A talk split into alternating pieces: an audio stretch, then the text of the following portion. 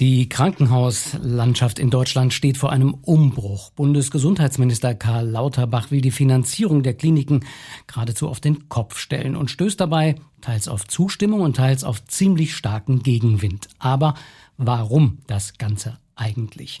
Was läuft bei der augenblicklichen Krankenhausfinanzierung falsch? Um das zu verstehen, muss man erstmal verstehen, wie die Krankenhäuser überhaupt für ihre Arbeit bezahlt werden und das wollen wir heute klären. Stethoskop. Der VDK Gesundheitspodcast. Bei mir ist Dr. Susanne Bresslein, übrigens Vorstandsmitglied im VDK Saarland. Aber das ist nicht der Grund, warum wir Sie heute zum Stethoskop eingeladen haben. Nein, sie hat fast 27 Jahre lang als Verwaltungsdirektorin, hier hieß es Geschäftsführerin, das Klinikum Saarbrücken geführt. Eines der ganz großen Maximalversorgungskrankenhäuser im Südwesten. Hallo, Frau Bresslein, herzlich willkommen. Hallo, Herr Springmond. Freut mich, dass Sie Zeit für uns haben. Selbstverständlich.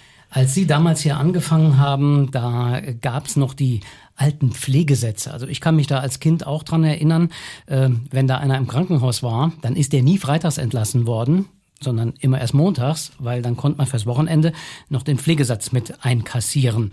Das hat sich also gelohnt, die Patienten so lange wie irgendwie möglich liegen zu lassen. In den 1990er Jahren hat man dann angefangen, das System umzukrempeln und seit Anfang 2000 gibt es eigentlich sozusagen flächendeckend das System, das wir heute haben, die sogenannten DRGs.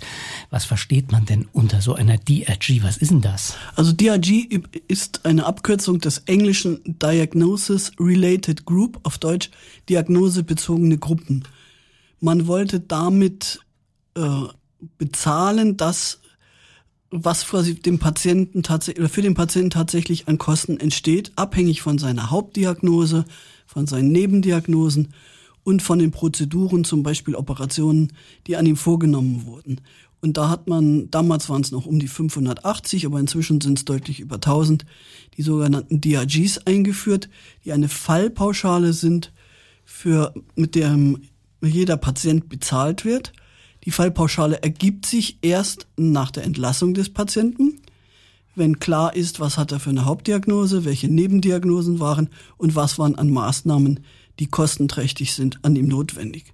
Diese Informationen werden in einen Computer eingegeben und dann gibt es sogenannte Grouper, also eine Software, die gruppiert und spuckt am Ende dann die Fallpauschale, die DRG aus, die für diesen Patienten abzurechnen ist. Also das heißt, man kann nicht einfach sagen, Blinddarm ist Blinddarm und äh, kostet überall gleich viel, sondern das hängt noch von vielen, vielen anderen Faktoren ab, die äh, irgendwas mit dem Patienten zu tun haben. Ob der zum Beispiel noch Diabetiker gleichzeitig ist oder sowas. Ja, so ähnlich kann man sich vorstellen. Zum Beispiel auch bei, bei Schlaganfällen gab es, als ich Ende 2019 aufhörte, insgesamt sieben Untergruppen mit Hirnblutung, ohne Hirnblutung mit Sprachstörungen, ohne Sprachstörungen. Wenn Sprachstörungen sind, muss man ja äh, Logopädie machen, das kostet wieder extra und so weiter und so fort. Also es waren äh, bei Hüftoperationen, glaube glaub ich, äh, also vier verschiedene, auch jeweils abhängig von der Operationsart, die gewählt werden musste. Also das ist sehr individuell auf den Patienten bezogen und wie gesagt, es spielt eine Rolle ähm, die bei manchen Dingen das Alter, das also wenn ein Patient über 70 ist, kann es sein, dass eine höhere DRG dadurch ähm, sich ergibt. Oder bei Kindern sind, ist das Alter natürlich auch ganz wichtig. Und bei Neugeborenen unterscheidet die DRG sich typischerweise durchs Geburtsgewicht. Mhm. Also eine Menge Faktoren, die da mit reinspielen. Äh, aber vom Grundsatz her kommt einem der Gedanke doch erstmal plausibel vor. Also wenn man vorher einen Anreiz hatte, die Leute möglichst lange liegen zu lassen, auch wenn sie eigentlich gesund waren, dann hat man diesen Fehlanreiz mit diesem System eigentlich beseitigt, oder nicht? Ja, ich bin eine große Verfechterin der DRGs. Ich bin auch, bevor die in Deutschland eingeführt wurden, weil ich mich sehr früh damit beschäftigt hatte, teilweise zu Vorträgen in ganz Deutschland und zu Kongressen eingeladen worden und habe immer dafür geworben, dass die DRGs ein gutes System sind, Geld zu verteilen. Das Problem liegt aber nicht darin, an dem Verteilungsschlüssel, der ist aus meiner Sicht ziemlich gut gelöst mit den DRGs, sondern wie viel es insgesamt zu verteilen gibt. Also das heißt, Sie als ehemalige Krankenhauschefin sagen, im System ist nicht genügend Kohle, aber wir haben doch so ein wahnsinnig teures Gesundheitssystem. Da ist doch ein Haufen Geld drin. Warum reicht denn das nicht? Also wenn Sie mal schauen, die Schweiz hat das deutsche DRG-System übernommen. die haben einen sogenannten Basisfallwert. Ein Basisfallwert ist der Wert für ähm, die DRG mit dem Faktor 1. Ein schwerer Schlaganfall mit, mit ähm, Hirnbluten hat 4,3, Geburt hat 0,5 und so weiter und so fort. Und das multipliziert man mit dem Basiswert und dann ähm, ergibt sich daraus die Bezahlung. Die Schweiz hat äh, schon vor zwei, drei Jahren umgerechnet 5000 Euro als Wert gehabt und äh, die Bundesrepublik hat jetzt so um die 4000. Und da merkt man schon, dass das Geld eigentlich immer knapper geworden ist. Die, dieser Topf, aus dem das Geld entnommen wird, steigt nach den Beitragseinnahmen der Krankenkassen. Also wenn die Krankenkassen mehr einnehmen, wird der Topf größer. Wenn die Krankenkassen nicht mehr einnehmen, bleibt der Topf gleich. Und hat überhaupt nichts zu tun mit den tatsächlichen Kostenentwicklungen im Krankenhaus. Schauen Sie sich die Inflationsrate an. Die ist jetzt ja teilweise bei acht Prozent gewesen und die Steigerung im vergangenen Jahr für 2023 waren gerade mal 2,5 Prozent. Aber da stellt sich dann ja doch die Frage, wieso ist unser Gesundheitssystem so wahnsinnig teuer? Aus meiner Sicht liegt das unter anderem daran, dass es diese Sekt sogenannten Sektorengrenzen gibt. Es gibt Fachärzte, die niedergelassen sind und es gibt Fachärzte in Krankenhäusern. Ich habe jetzt gerade bei einem befreundeten Patienten erfahren, der hatte sich um einen Termin für Computertomographie bemüht, auf Wunsch oder Anregung seiner Hausärztin. Und dann hat er, Gott sei Dank, das ist schon früh, Mitte nächster Woche einbekommen. Daraufhin hat die zu ihm gesagt, nee, das ist mir zu spät. Geh am besten in die Notaufnahme auf den Winterberg, da kommst du sofort dran. Und diese Doppelstrukturen, die machen eigentlich das System teuer. Hätte man das alles irgendwie in einer Hand, Terminplanung und ähnlichem, würden wir sehr viel Geld sparen. Außerdem ist es tatsächlich immer noch so, und das ist der, ein weiterer Fehler bei den DRGs, dass die Krankenhäuser versuchen, möglichst viele Fälle zu behandeln, damit sie möglichst viele Einnahmen haben. Weil die einzelne DRG nicht reicht, versuchen sie dann möglichst viele DRGs abzurechnen, um auf diese Art und Weise ihre sogenannten fixen Kosten zu decken. Und dann werden auch Patienten in Krankenhäusern behandelt, die eigentlich eher ins Pflegeheim oder in die Ambulanz gehören. Ja klar, ist ja naheliegend. Ne? Wenn ich das Bett schnell freikriegen muss äh, oder auch schnell freikriegen kann, dann äh, ist es leer. Und wenn ein neuer drin liegt, dann bringt der nochmal eine neue Fallpauschale, je nachdem, was er hat, eine unterschiedlich hohe. Das ist ja dann unter Umständen auch ein Anreiz, ganz bestimmte Sachen zu machen, die besonders lukrativ sind. Könnte das ein Grund dafür sein, dass in Deutschland zum Beispiel so wahnsinnig viele Hüftoperationen gemacht werden. Da gibt es ja Statistiken, die sagen, gerade solche Dinge, wird, da wird bei uns operiert wie blöd und in anderen Ländern, wo die Bevölkerung durchaus ähnlich alt und gebrechlich ist, bei, bei uns viel weniger. Das kann ich nicht beurteilen, ehrlich gesagt. Ich weiß, ich war ja Geschäftsführerin eines städtischen Krankenhauses.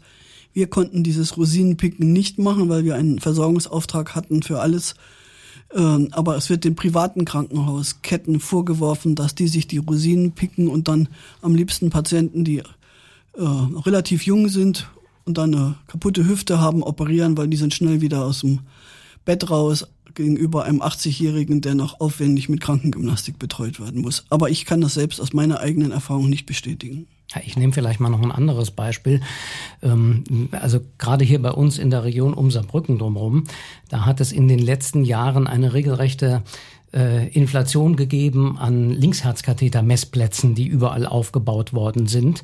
Und auch da geht für den Laien das Gerücht, naja, das macht man deshalb, weil Herzkatheter schieben eine super DRG ist und richtig viel Kohle bringt.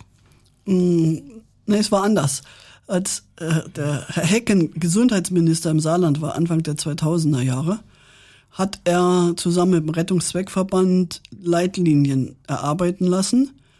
Und da hieß es, äh, Herzinfarkte, die der Rettungsdienst identifiziert, dürfen nur noch in Krankenhäuser gefahren werden, die über einen solchen Linksherzkathetermessplatz verfügen, damit man die, den Verschluss am Herzen sofort wieder öffnen kann. Das ist ja an sich auch, glaube ich, keine schlechte Idee. Ne? Ja, aber damit hat man natürlich vielen Krankenhäusern, die so einen Katheterplatz nicht haben, Patienten, eine Menge Patienten weggenommen. Eigentlich für die Patienten ist das eine sehr gute Sache, ist eine deutliche Qualitätsverbesserung. Ja. Aber es war natürlich gerade für kleinere Krankenhäuser furchtbar, wenn plötzlich die internistischen Abteilungen keine Herzinfarkte mehr zugewiesen bekamen. Ja. Dann haben die diese Kathetermessplätze aufgebaut, damit mhm. sie diese Patienten wieder gekriegt haben. Genau. Und jetzt sage ich mal ganz böse, wenn dann nicht genügend Herzinfarkte da waren, um die vielen Kathetermessplätze zu belegen, dann macht man vielleicht ein paar Untersuchungen mehr. Könnte sein, ja. Könnte sein. Ähnlich ist es übrigens bei den sogenannten Stroke Units, den Schlaganfall-Spezialeinheiten gewesen. Da wurde damals auch festgelegt, dass ein Schlaganfall, der in der Rettungsdienst identifiziert, nur in Krankenhäusern mit dieser Spezialeinheit, dieser Stroke Unit gefahren werden dürfen. Und deswegen gibt's im Saarland sieben Stroke Units, so viel, äh, also ein Drittel aller Krankenhäuser hat das, so viel wie es in keinem anderen Bundesland gibt. Sie haben eben aus der Schweiz einen Begriff genannt, den Basisfallwert. So mhm. ein ähnliches Wort gibt es bei uns auch. Das heißt Landesbasisfallwert. Was hat denn das zu bedeuten? Heißt das, ein Krankenhausfall in äh, ich sag mal, in Saarbrücken ist mehr wert oder vielleicht auch weniger wert als ein Krankenhausfall in Frankfurt, obwohl es die gleiche Krankheit ist. Ja, es gibt äh, deutliche Unterschiede, aber es ist über die Jahre hin angeglichen worden, werden also Landesbasisfallwerte mehr als fünf Prozent von dem Mittelwert abwichen, wurden sie gekürzt oder umgekehrt wurden sogar auch aufbougiert, wenn sie unten drunter lagen. Also da, ähm, das sind dann historische Dinge, spielen da eine Rolle. Es wurde am Anfang wurden alle Budgets, die die Krankenhäuser mit den Krankenkassen verhandelt hatten, quasi zusammengezählt. Und das war dann der Anfang dieses Geldtopfes, aus dem der Landesbasisfallwert berechnet wurde. Und wenn dann unterschiedlich grö große Töpfe da waren, dann ist das auch entsprechend größer geworden. Im Saarland war er mal relativ hoch, dieser Landesbasisfallwert. Das liegt aber auch daran, dass im Saarland alle Krankenhäuser nach Tarif bezahlen während es in anderen Bundesländern so ist, dass es dort sogenannte private Krankenhausketten gibt, die äh, nicht nach Tarif, also nicht nach dem Tarif des öffentlichen Dienstes bezahlen. Mhm. Ich sag mal noch nicht, denn bei der Personalknappheit mhm. äh, wird sich diese Frage ja vielleicht bald auch für andere stellen, damit man überhaupt noch Leute findet. Ne? Denke schon, ja. Mhm. Ähm, das ganze System mit diesen DRGs, das kommt ursprünglich aus Australien, habe ich gelesen. Und ich habe gelesen, die Australier ähm, haben das nicht so konsequent umgesetzt wie wir in Deutschland. Heißt, die haben bestimmte Fachbereiche, in denen sie sagen, da ist die Liegezeit gar nicht so entscheidend, sondern da weiß man nicht, wie lange einer liegt, weil er eine psychische Erkrankung zum Beispiel hat. Da kann man ja nicht wie nach einer OP sagen, nach drei Tagen ist alles verheilt und du bist wieder draußen. Ähm, ist das möglicherweise auch ein Grund dafür, dass die Nebenwirkungen des Systems in Australien nicht so groß sind? Also auch in Deutschland ist die Psychiatrie nicht im, im DRG-System. Aber ah, ja. also die äh, Erfinder der DRGs waren die USA. Und die äh, Australier haben dann aus den Fehlern der USA gelernt und modifiziert und haben tatsächlich bestimmte Bereiche rausgenommen, haben aber auch sogenannte Nursing Homes nannte sich das. Das sind so Art Kurzpflegeeinrichtungen, deutlich, deutlich größerer Menge als bei uns eingerichtet, damit die Patienten, die aus dem Krankenhaus rauskamen, weil sie nicht mehr medizinisch betreut werden mussten, aber noch pflegerisch, damit die dann nicht einfach so nach Hause geschickt werden oder doch noch länger im Krankenhaus bleiben.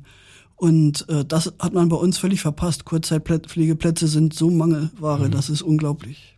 Also Psychiatrie ist nicht im DRG-System. Gibt es noch mehr Sachen, die da nicht mit dabei Psychosomatik sind? Psychosomatik auch nicht, aber sonst Geriatrie auch nicht. Okay. Eigentlich ein wachsender Bereich in Zukunft, ne? Ja. Für Krankenhäuser möglicherweise auch attraktiv im Augenblick dann. Also es gab immer wieder Überlegungen, diese Dinge doch noch zu, zu fassen, um doch irgendwelche DRGs dort äh, zu, hinzubekommen, aber flächendeckend ist es noch nicht gelungen. Mhm. Jetzt äh, soll das Ganze ja demnächst geändert werden, weil man eben diese Fehlanreize sieht. Wir haben eben schon äh, gesagt, es hat was damit zu tun, dass die Krankenhäuser ein Interesse haben, das Bett möglichst schnell wieder freizukriegen und den nächsten reinzulegen. Äh, bei dieser Nebenwirkung für die Patienten, das nennt man ja auch die blutige Entlassung. Kaum, ja, also früher kleine Blinddarm-OP lag man zwei Wochen im Krankenhaus, heute größere OP, nach drei Tagen mhm. ist man wieder zu Hause mhm. äh, und hat unter Umständen auch Schwierigkeiten mit der Behandlung klarzukommen. Das sind ja, das sind ja schon äh, äh entsprechende äh, Nebenwirkungen für die Patienten. Passiert es da eigentlich auch, dass solche Patienten gelegentlich nach ein paar Tagen wieder im Krankenhaus sind, weil man sie einfach zu früh rausgeschmissen hat? Wenn das passiert, ist vorgesorgt worden. Das war noch zu Zeiten von Herrn Seehofer als Gesundheitsminister. Der hat die Krankenhäuser verpflichtet, quasi sowas wie eine Garantie äh, zu übernehmen. Wenn der Patient innerhalb von vier Wochen wegen der gleichen Erkrankung nochmal wieder ins Krankenhaus muss, muss das Ursprungskrankenhaus die Kosten übernehmen. Ach ja, die gesetzliche Gewährleistung für, für die Patientenbehandlung. Ja. Und wenn, wenn er im gleichen Krankenhaus ist, kriegt das Krankenhaus halt das Geld nicht. Und wenn er in ein anderes geht, dann muss, aber schon. Dann muss äh, Also, wenn der jetzt sagt, zu den Granaten will ich nicht mehr, die haben es versaubert. Das andere Krankenhaus, das andere Krankenhaus kriegt Geld bezahlt, aber das kriegt das verursachende Krankenhaus in Düdelichen kriegt abgezogen. Ach ja, ist ja auch interessant. Also zu früh rausschmeißen geht auch nicht. Ja, oder auch es ist zum Beispiel auch so, dass wenn man verlegt, äh, zu, wenn man sagt, oh, das große Krankenhaus wie Uniklinik oder Winterberg ist jetzt nicht mehr erforderlich, wir verlegen in ein kleineres Krankenhaus, da muss man sich die DRG teilen, damit sie nicht ein zweites Mal abgerechnet werden kann. Aber angeblich ist es doch auch so, dass die Krankenhäuser dahingehend geprüft werden, ob sie unter Umständen jemanden zu lange liegen lassen oder jemanden da liegen haben, der eigentlich gar nicht unbedingt ins Krankenhaus muss. Ich denke jetzt gerade an solche Leute, die sich dann mal schnell die Notaufnahme einliefern lassen. Hat das unter Umständen auch Konsequenzen hinterher für die Finanzierung? Also äh, es gibt seit einigen Jahren jetzt verstärkte Prüfungen des medizinischen Dienstes. Und wenn die Prüfungen große Abweichungen, ich habe die Prozente nicht mehr im Kopf, dazu bin ich jetzt zu lange raus, ergeben, dann erhöht sich die Prüfquote. Also wenn ein Krankenhaus relativ gut dasteht, die wenig äh, Fehler finden, dann kommen sie seltener gucken. Wenn sie mehr Fehler finden, kommen sie häufiger gucken. Und äh, da werden schon Millionen teilweise vom Budget zurückgefordert. Äh, Fallpauschale oder Pauschalfall. Wie funktioniert die Krankenhausfinanzierung in Deutschland? Darüber sprechen wir heute im VDK Gesundheitspodcast Stethoskop mit Dr. Susan Bresslein, die mehr als ein Vierteljahrhundert Geschäftsführerin des Klinikums Saarbrückens, eines der großen Maximalversorgungskrankenhäuser im Südwesten war. Abonnieren Sie gerne unseren Podcast, den gibt's auf allen gängigen Plattformen und wenn Sie Anregungen und Themenideen haben, dann schreiben Sie uns doch an stethoskop.vdk.de. Bei der blutigen Entlassung, Frau Bresslein, waren wir eben stehen geblieben, mhm. dass man also aus Patientensicht jedenfalls das Gefühl hat, eigentlich bin ich noch gar nicht reif, um zu Hause versorgt zu mhm. werden. Und schon gar nicht, wenn vielleicht nicht genügend Angehörige da sind, die das äh, alles irgendwie managen können. Jetzt haben die Kassenärzte in der Diskussion um Änderungen an diesem Finanzierungssystem gerade gesagt, also eigentlich müssten wir als Kassenärzte viel, viel mehr ambulant operieren als diese bösen Krankenhäuser, weil die sind viel zu teuer. Was äh, halten Sie denn von so einer Umschichtung? Also ich halte prinzipiell viel davon, dass das ambulant operiert wird, was ambulant möglich ist. Da muss man sich um die Situation des Patienten natürlich Gedanken machen, weil auch nach einer ambulanten OP braucht man hinterher zu Hause eine Betreuung. Wenn die nicht gegeben ist, macht es Sinn, eine Nacht im Krankenhaus zu bleiben oder in sagen wir mal, heruntergestuften Krankenhäusern, die so eine Art Überwachungsplatz dann haben für eine Nacht. Aber prinzipiell halte ich viel davon. Die Frage ist nur, wir jammern ja auch darüber und zu Recht, dass es zu wenig niedergelassene Fachärzte gibt und die Wartezeiten bei denen in den Sprechstunden sehr lang sind. Da stellt sich natürlich die Frage, wo die Operateure herkommen sollen. Mhm. Es gibt natürlich auch die Möglichkeit, dass die Krankenhäuser ambulant operieren. Es gab doch mal früher eine, ich meine, das gibt's heute noch, aber ich meine, das wäre in den letzten Jahren fast überall zurückgefahren worden. Es gab noch mal diese typischen Belegbetten oder mhm. auch reine Belegkrankenhäuser, wo dann niedergelassene Ärzte mit einem bisschen mehr Infrastruktur hinten dran operieren konnten, äh, war vielleicht gar nicht so eine schlechte Idee gewesen dann. Ja, die DRG ist dann abgesenkt. Die Arztkosten kommen dann eben, sind, werden rausgerechnet. Ähm, und der Arzt kann dann oder muss dann mit der Krankenkasse eben seine Rechnung abrechnen. Aber viele, es gibt insbesondere bei den Orthopäden gibt es noch relativ äh, viele Belegärzte, ähnlich auch bei der HNO, aber ansonsten ist es wirklich deutlich zurückgegangen. Was ist denn mit Privatversicherten? Werden die auch nach DRGs abgerechnet oder gibt es da ein ganz anderes System? Nein, die werden auch nach DRGs abgerechnet. Da also, gibt es dann zusätzlich, wenn man die die Chefarztbehandlung als Wahlleistung gewählt hat, gibt es dann noch die äh, Rechnung der Ärzte zusätzlich. Also das Argument äh, aus dem niedergelassenen Bereich, der Privatpatient ist besonders lukrativ, das äh, zieht in diesem Fall nicht, außer er hat dann sowas wie Chefarztbehandlung oder Einzelzimmer oder sowas zusätzlich gewählt. Genau, ja. Also die DRG ist die gleiche. Das ist die gleiche. Mhm. Mhm. Über ein Thema haben wir noch gar nicht gesprochen. Wir haben jetzt über die DRGs gesprochen, über mhm. das, womit quasi das laufende Geschäft finanziert wird. Aber das Krankenhaus selber steht ja auch noch irgendwo da. Mhm. Äh, hat Beton, hat Steine, hat Maschinen und Geräte, die innen drin stehen. Das Stichwort Investitionskosten. Da steht im Gesetz drin, für die Investitionskosten der Krankenhäuser sind die Bundesländer zuständig. Aber überall liest man, die kommen dem unterschiedlich stark nicht so wirklich nach. Ist das so? Ja, das Saarland finanzierte bisher etwa 50 Prozent.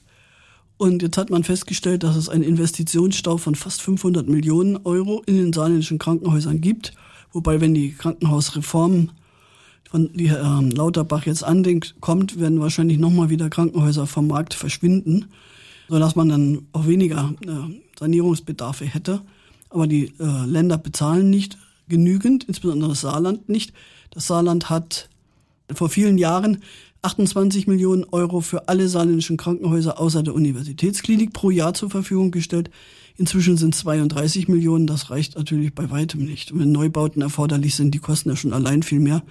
Und wenn Sie sich vorstellen, dass äh, diese 32 Millionen durch 19 Krankenhäuser geteilt werden, da bleibt nicht viel fürs einzelne Krankenhaus übrig. Und dann, das ist eben auch ein, ein, ein Vorwurf, der dann den Krankenhäusern gemacht wird, weil sie keine Investitionsgelder vom Land bekommen versuchen sie möglichst viele Patienten zu behandeln, um zusätzliche Einnahmen über die DRGs zu haben, die sie dann für Investitionen nutzen. Weil Krankenhäuser haben ja nur die DRGs als Einnahmen, wenn es nicht vom Land eine Fördermittel Klar, bleibt im Prinzip ja, ja. gar keine andere Wahl, auch wenn genau. es eigentlich ganz anders gedacht ja. ist.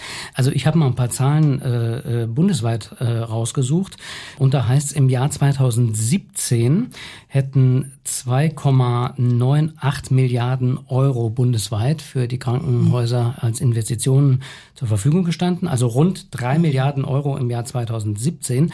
Und wenn wir dann zurückgehen, 1991 lag die Investitionsfinanzierung noch bei 3,64 Milliarden, also sogar ein Rückgang mhm. in dieser Zeit.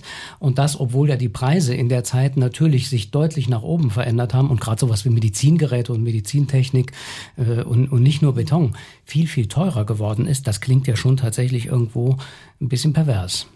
Naja, die, die, die finanzielle Situation der Länder hat sich halt auch dramatisch verschlechtert durch zusätzliche Sozialausgaben, durch andere Lasten, die hinzugekommen sind. Dann muss man ja klar sagen, es sind ja nicht nur die, die Krankenhäuser baulich in keinem so guten Zustand, sondern das sind die Schulen auch, das sind Brücken, das sind Straßen, alles Mögliche. Und, und äh, das ist alles etwa zur gleichen Zeit im Aufschwung gebaut worden und müsste jetzt eigentlich zur gleichen Zeit wieder saniert werden und dafür gibt es halt nicht genügend Gelder insgesamt. Und da sagt der Betriebswirt, man hat das offensichtlich versäumt, das immer so in Schuss zu halten, dass mhm. sich das so über die Jahre verteilt. Ne? So macht man das, wenn man ein eigenes Haus hat. Ja. Also als ich im Klinikum Geschäftsführerin war, galt ich schon immer als die Baugeschäftsführerin, weil wir haben in der Zeit sämtliche Stationen ähm, zweimal kernsaniert und äh, das wirklich mit, mit Geldern, die wir zum Beispiel ähm, aus den Ein- oder Zwei-Bettzimmer-Verkäufen generiert haben. Die Chefärzte müssen von den Privatrechnungen, die sie stellen bei Privatpatienten, einen Anteil abgeben, weil mhm. sie nutzen ja das Krankenhaus, die Geräte des Krankenhauses, die Mitarbeiter des Krankenhauses, äh, haben damit also praktisch keine Kosten anders als ein Arzt, der eine Praxis hat und das, da müssen sie eine Kostenerstattung leisten und aus diesen Dingen habe ich dann dann Stationen sanieren lassen. Ich glaube, Ihr Klinikum galt immer als eines der wenigen, gerade in kommunaler Trägerschaft, mhm. ähm, die zumindest mit einer schwarzen Null gearbeitet mhm. haben und nicht sogar Verluste geschrieben haben, wie das bei vielen anderen ist.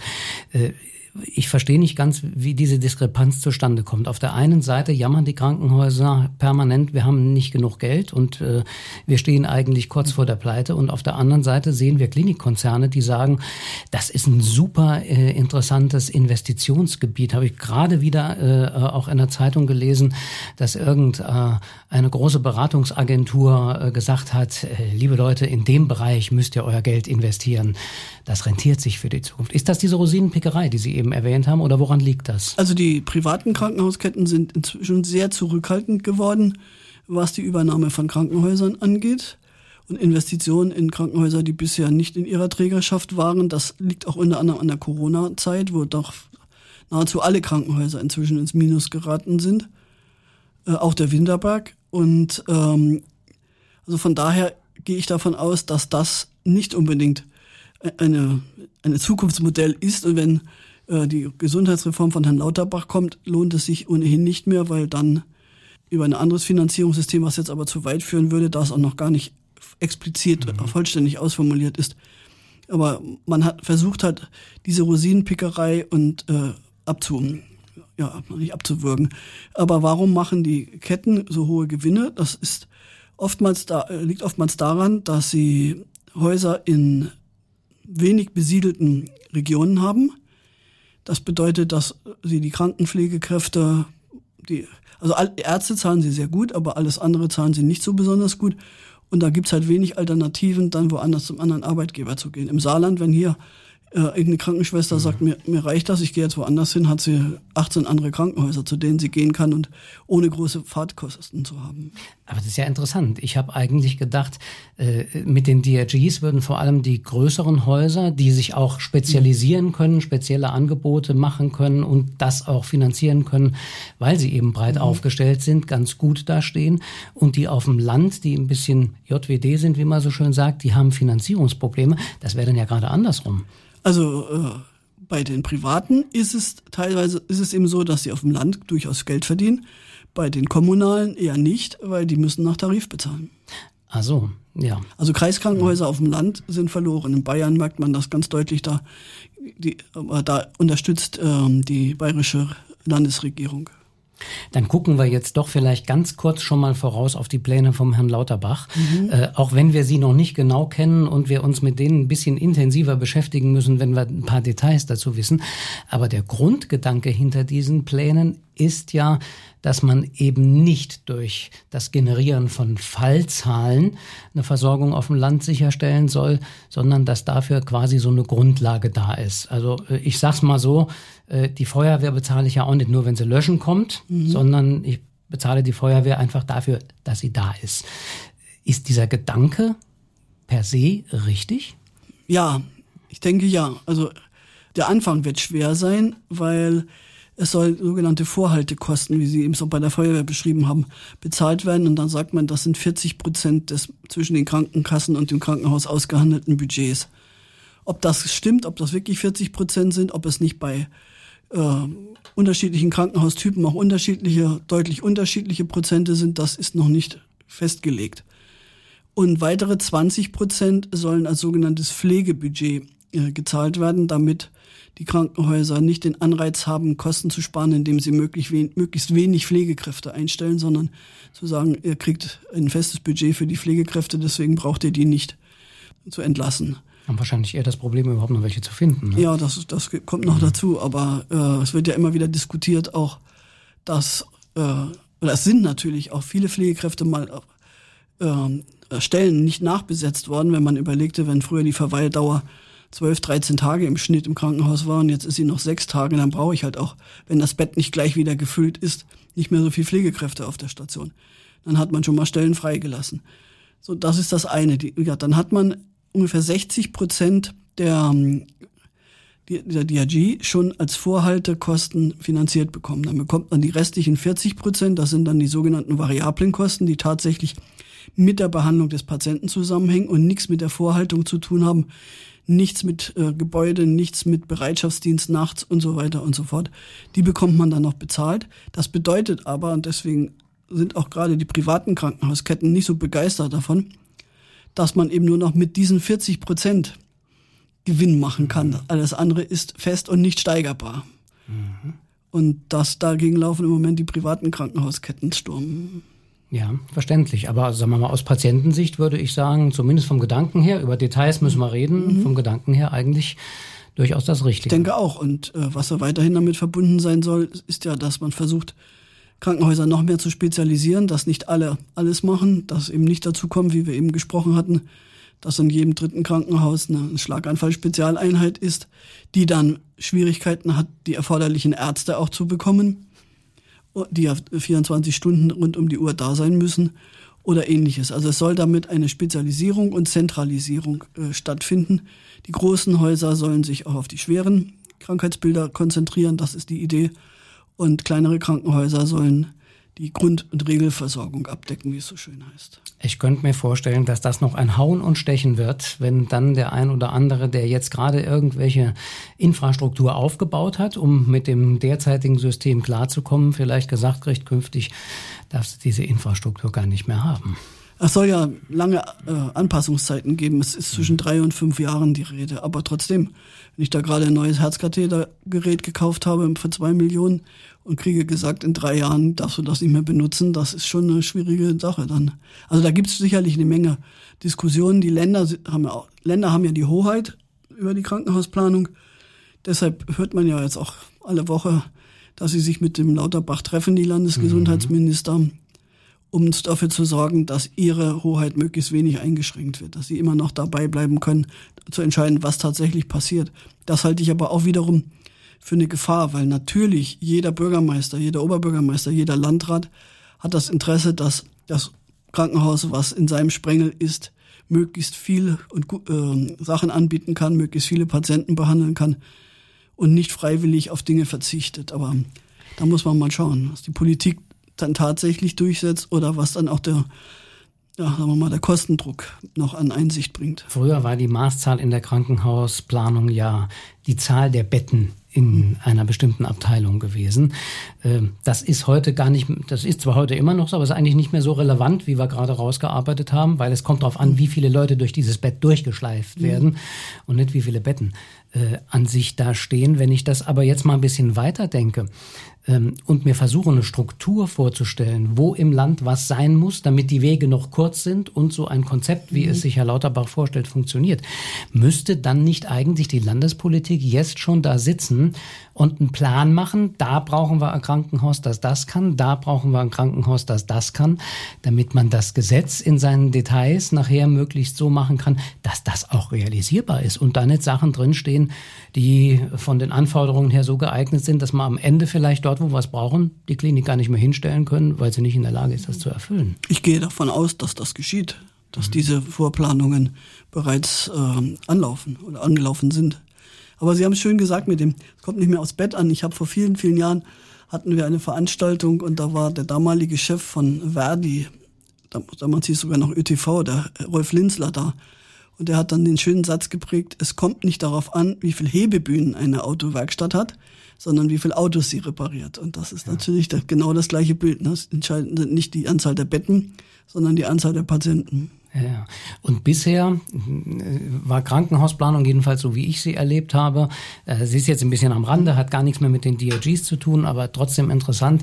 Bisher war Krankenhausplanung, glaube ich, eher so gewesen, dass man wie auf einem orientalischen Bazar was rausgehandelt hat. Ne? Wenn ein Träger mhm. was abgeben musste, hat er dafür was anderes gekriegt und so weiter. Ne? Also so ja, aber, das hinter den Kulissen. Ja, ja, aber eher nicht mehr auf Bettenzahl bezogen, sondern auf, auf Inhalte. An, auf Inhalte bezogen. Ja. Mhm. Fallpauschale oder Pauschalfall. Wie funktioniert die Krankenhausfinanzierung in Deutschland? Das haben wir heute versucht zu erklären, indem wir mal ein bisschen auseinandergefisselt haben, wie das DRG-System in Deutschland funktioniert, mit Dr. Susan Bresslein, der langjährigen Geschäftsführerin des Klinikums Saarbrücken. Vielen Dank, Frau Bresslein. Ich danke Ihnen, hat mir Spaß gemacht. Und wenn demnächst die Pläne für die Reform der Krankenversicherung noch ein bisschen konkreter sind und wir nicht nur so ganz grobe Vorgaben kennen, dann werden wir uns natürlich auch mit der Frage beschäftigen, ob das denn funktioniert und vor allem, was das für die Patienten bedeutet. Im September gehen wir aber erst nochmal der ambulanten Versorgung nach. Auch da reden wir übers Geld. Zum Beispiel gehen wir der Frage nach, warum man beim Doktor nicht nur ewig auf einen Termin warten muss, sondern auch immer wieder zu hören kriegt, na, das da kann ich jetzt gerade nicht verschreiben. Mein Budget ist nämlich ausgeschöpft. Was steckt da dahinter? Das ist das Thema im nächsten Stethoskop im September. Bis dahin bleiben Sie gesund.